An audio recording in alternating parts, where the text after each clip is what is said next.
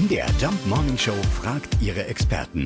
Fakt oder Fake? Ja, verlassene Singles sollen zum Valentinstag eine Kakerlake nach ihrem Ex-Partner benennen können. Äh, Die wird dann an Zootiere verfüttert. Das ist angeblich eine Idee aus den USA. Arne Bartram, äh, geht das wirklich und in welchem Rahmen? Ja, das geht tatsächlich und zwar im Zoo von San Antonio in Texas. Jeder kann da übers Internet eine Spende an den Zoo schicken und schon für ein paar Dollar wird dann eins von den Futtertieren zum Valentinstag nach dem Ex benannt.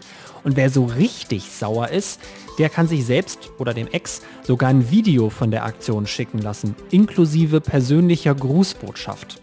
Die Rache, die ist aber nicht ganz billig. Die Videooption kostet umgerechnet rund 140 Euro. Und für alle Vegetarier gibt es auch eine fleischlose Variante. Die können einfach einen Salatkopf zum Verfüttern nach dem Ex benennen. Guten Appetit. Also Valentinstag mal anders, den Ex-Partner zur Kakerlake machen und verfüttern. Das geht inklusive Video davon. Okay, und wir spielen mal kurz den Soundtrack dazu an.